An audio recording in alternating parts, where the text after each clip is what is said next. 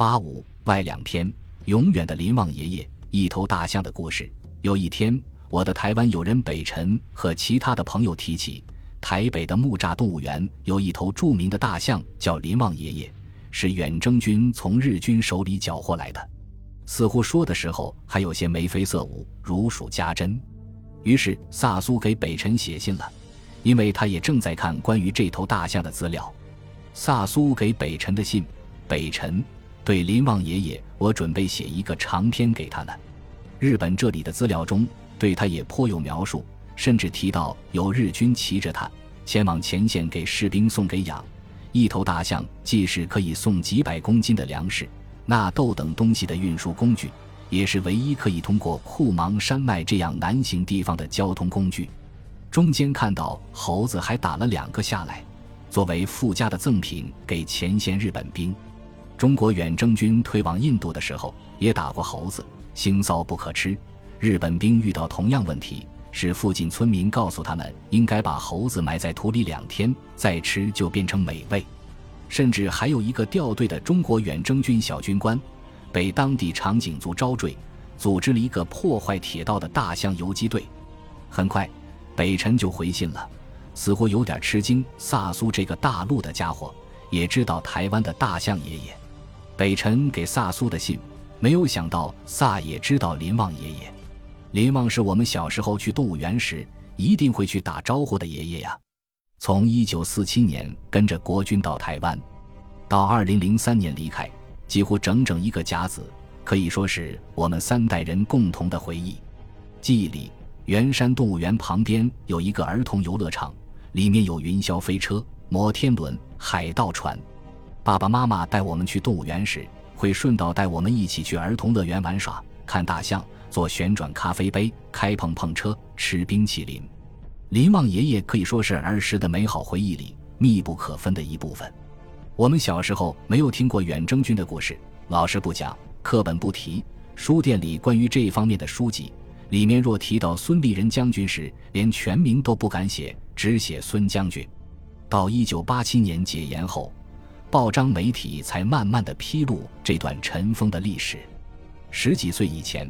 从没细究为什么林旺爷爷一直是动物园中的明星，享有园里国宝级的待遇。长大后才知道，原来我们亲昵的唤作爷爷的大象，在二十世纪四十年代曾一度是二战中许多媒体报道的焦点。真奇怪，现在想来，好像那个年代的大人们集体守着一个秘密似的。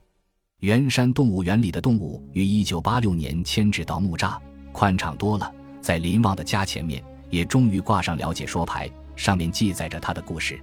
不过，解说牌上把当年所虏获的大象数字写错了，只有十三头大象，而不是四十头。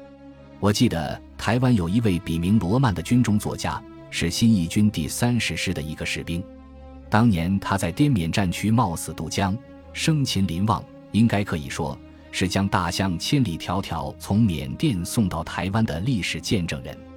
罗曼曾写道：“当时罗马大队从缅甸入云南，经桂林、南宁等地，大象胃口大，一般给马准备的粮食只够大象塞牙缝。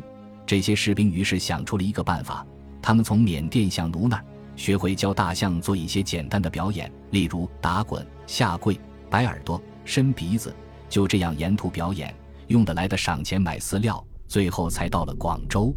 最可爱的是，大象运到台湾后。”每隔一阵子，罗曼就会带着两串香蕉到圆山动物园给林旺当礼物。后来搬到木栅动物园，林旺的家大了，和游客距离远了，送礼也就比较不方便了。对了，撒打个岔，在台湾，我们说去别人家里做客时，最好不要空手道两串蕉，这样是有些失礼的事情。萨文章里提到这几头大象懂得人类的语言。我想这是真的，因为那些曾经看顾过林旺的老兵来到他面前叫唤他的名字阿美时，林旺的反应很特别，会扬着长长的鼻子，显得很热络，像见到老朋友似的开心。林旺从圆山动物园搬到木栅动物园的那天，沿途民众纷纷给予欢迎打气。那时蛮多人担心近七十岁的林旺会不会受不了搬运上的折腾，结果到了目的地，货柜门一打开。林旺就冲到了展示场的壕沟。还有林旺在五十岁那年动过直肠手术，从此对兽医非常不感冒。以后只要看到兽医给他检查身体，他就要喷鼻涕表示不满，脾气倔得很。林旺还有生日呢，萨，你猜猜看，林旺爷爷的生日是哪一天？公布答案：十月三十一日。动物园估算出来的，其实是刻意放在蒋介石诞辰纪念日。这天是我们那儿的假日，刚好可以让林旺爷爷与民同乐。很多人会在那天到动物园看林旺爷爷吃甘蔗大蛋糕。动物其实比我们想象的情深。林旺的老伴马兰走后，林旺显得情绪落寞。过了三个月，也就跟着走了。萨相信吗？林旺走的那天，许多老人、大朋友、小朋友都到动物园送这位老爷爷最后一程。他的房舍前堆满了鲜花、图画卡片，许多成年人甚至频频拭泪。台湾不是林旺的出生地，但二十多岁即来台定居的他，却早已是我们的一份子了。当电视台播出那些掉泪的镜头时，远在太平洋另一头的我跟着为之动容。有一种回忆，很单纯，很实在，不用看族群，不用查血统，却可以紧紧地把好几代人的心融合在一起。老公和萨同年生，看了萨写的。